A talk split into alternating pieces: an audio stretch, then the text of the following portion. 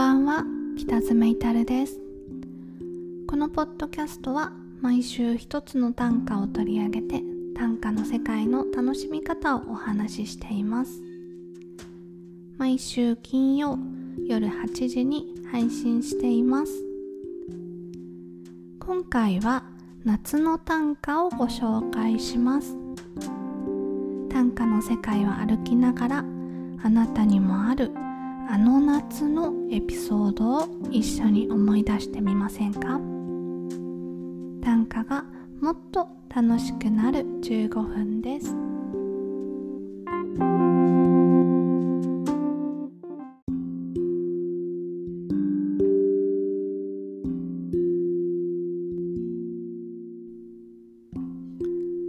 あの夏の数限りなきそしてまたたった一つの表情をせよ。あの夏の数限りなきそしてまたたった一つの表情をせよ。は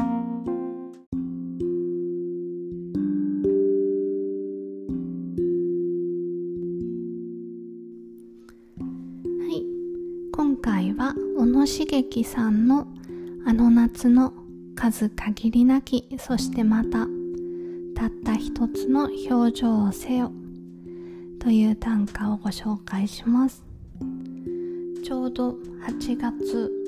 夏なので夏にまつわる短歌をご紹介します。実はこの小野茂樹さんの「あの夏の数限りなきそしてまたたった一つの表情をせよ」という短歌は以前にもご紹介したことがあります。それが、えー、自分の配信を遡ってみたらですねかなり初期の頃ですね第12回の配信でご紹介していました。で第12回配信はですねまだポッドキャストを始めたばかりで音がねすっごいひどかったです。なんか換気扇なのかなんかそういう雑音もすごいし自分の音声もかなり悪いし挙句の果てに音声が途中で切れちゃったりしててですねかなりひどい音質でした。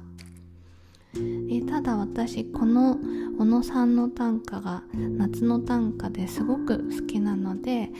今日改めてまたご紹介させていただきます。ちょうどですね今私が、えー、入って参加している短歌部の、えー、今回のですね短歌のお題が夏休みっていうお題なんですね。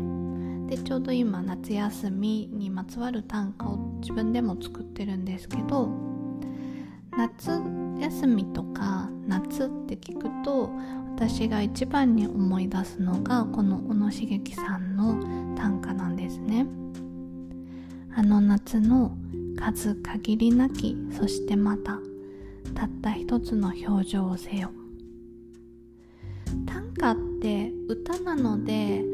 ー、歌をこう思わず何かの場面で口ずさんじゃうことってありますよね。そういう感じで短歌もある思い出深い場面に遭遇したり夏がやってきたなって思った時に思い出す短歌っていうのがいくつかあります。なので短歌に馴染みのない方はあ普通のこう J−POP とかねそういう歌と同じような感じなんだっていう風に捉えていただければもっと短歌が身近になるんじゃないかなと思います。で夏が来ると私が思い出す短歌があの夏の数限りなきそしてまたたった一つの表情をせよという短歌です。前回このポッドキャストでこの短歌をご紹介した時この歌の解釈はこういうふうに解釈してました。まず「あの夏」っていうのは子供時代のね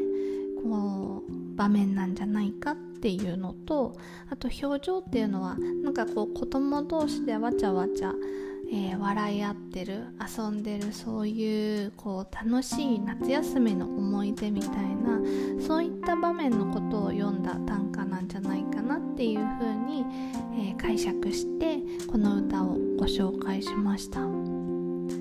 で私今回ご紹介するにあたってもう一度この短歌と向き合ってみたんですけど今回はですねまたちょっと違った解釈をご紹介したいと思います。前回から2年ぐらい経ってるんですけど改めてこの歌を見た時にすごくこう気になる言葉が最後の「せよ」っていう言葉だったんですね。あの夏の数限りなきそしてまたたった一つの表情をせよ。こう命令形になってるのがすごく気になりますよね。でこれって誰に向かって言ってるのかなって考えたんですね。で、えー、いろいろなんかこの歌と向き合ってこの歌の世界をうろうろと歩いてみた結果ですね。もしかしたら自分に向かって言ってるのかなっていう風に感じました。で、えー、またそのたった一つの表情っていうのはどんな表情なんだろうって想像した時に自分に向かって表情をせよって命令口調で言ってるっていうことはなんか笑顔とかそういうことではなくってなんとなくこう決意の表情みたいな強いね感情を伴った表情なんじゃないかなっていうふうに思いました。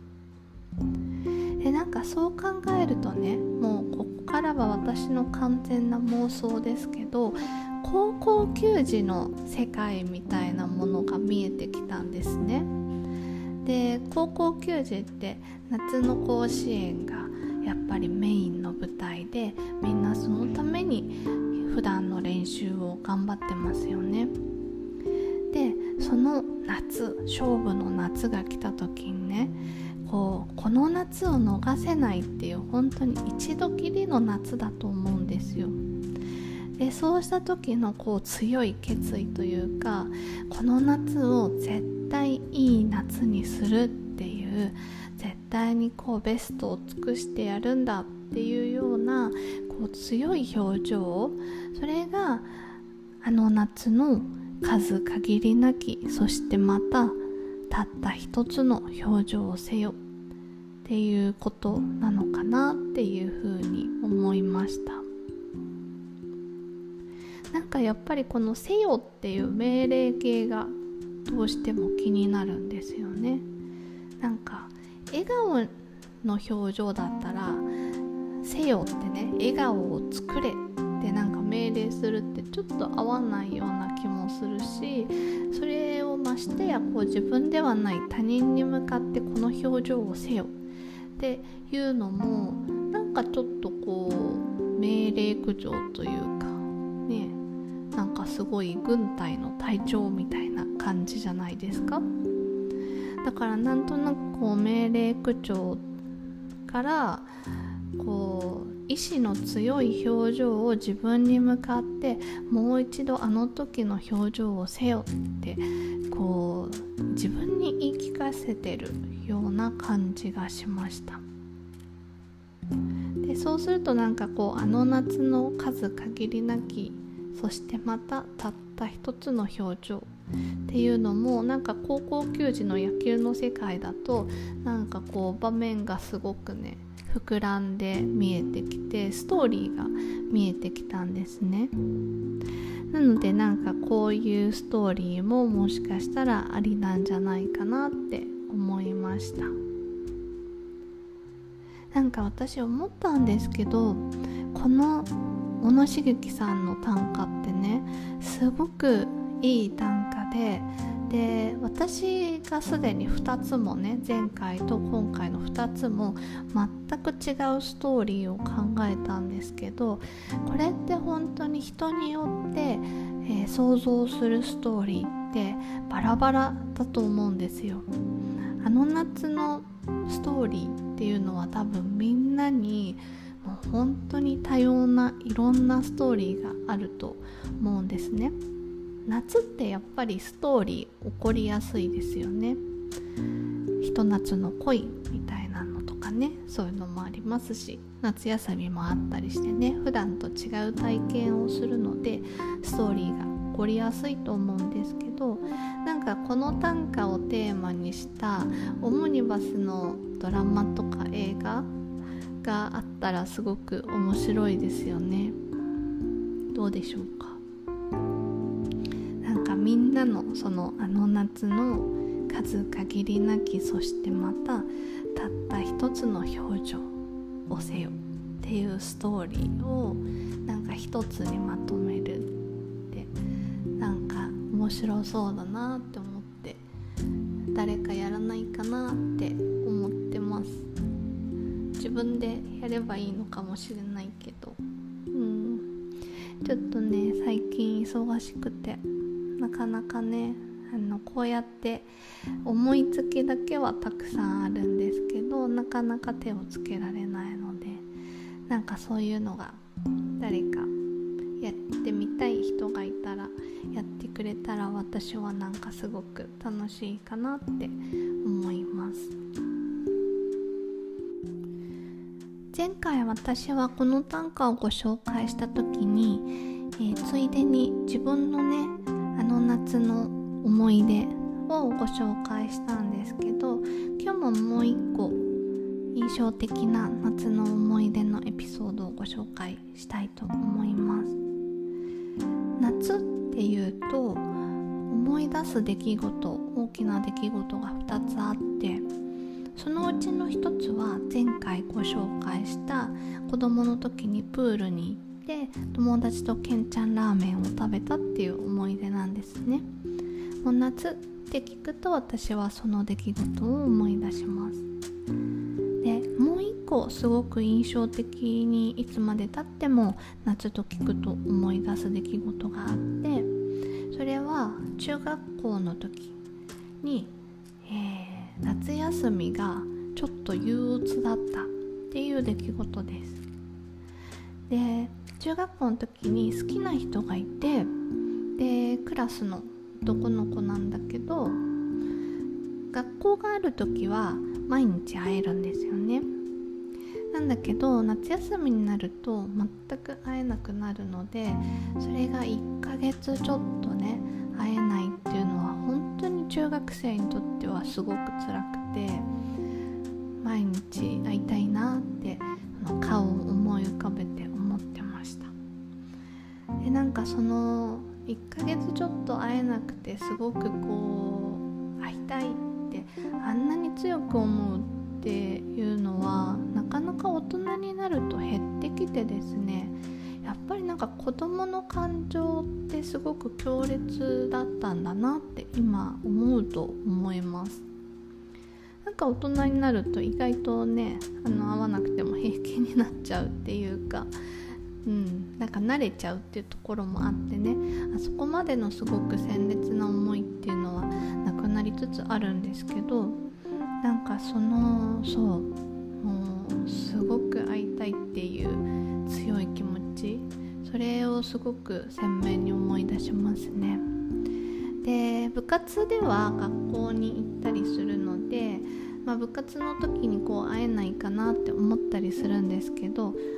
同じ部活ではなかったので、まあ、たまたまその練習の日程がね会えば会えるかもみたいな感じだったので、まあ、実際はほとんど会えなかったんですよね。で最後にはですねとうとう違う人をその好きな人って見間違える見間違えちゃったんですよ。あ姿形が似てる人がいてはって見た時にああの人かもって思ったんだけど、まあ、結局見間違いで違う人だったっていうことがあってそこまでこのなんか幻覚みたいなね見間違えちゃうぐらいすごく会いたかったっていうことがありました。なんかねその時のことがやっぱりずっと大人になっても頭に残っててあんなにすごく好きで会いたいって思ってたのは本当に貴重な体験だったなって大人になって思います。なんかもしこれを聞いてるね今まさに中学生とか高校生とかその青春時代を過ごしている方はなんかその気持ちをすごく大事にしてほしいなって思います。人はねきっといろいろ言うと思うんですそんなこと言ってとかねそんな今そんな好きでもねどうせ大人になったら忘れちゃうのよとか言われるかもしれないけど本当に今感じてる気持ちっていうのはすごく大切な気持ちなので是非ね大事に大事にして自分の気持ちをねこう大切にしてほしいなって思います。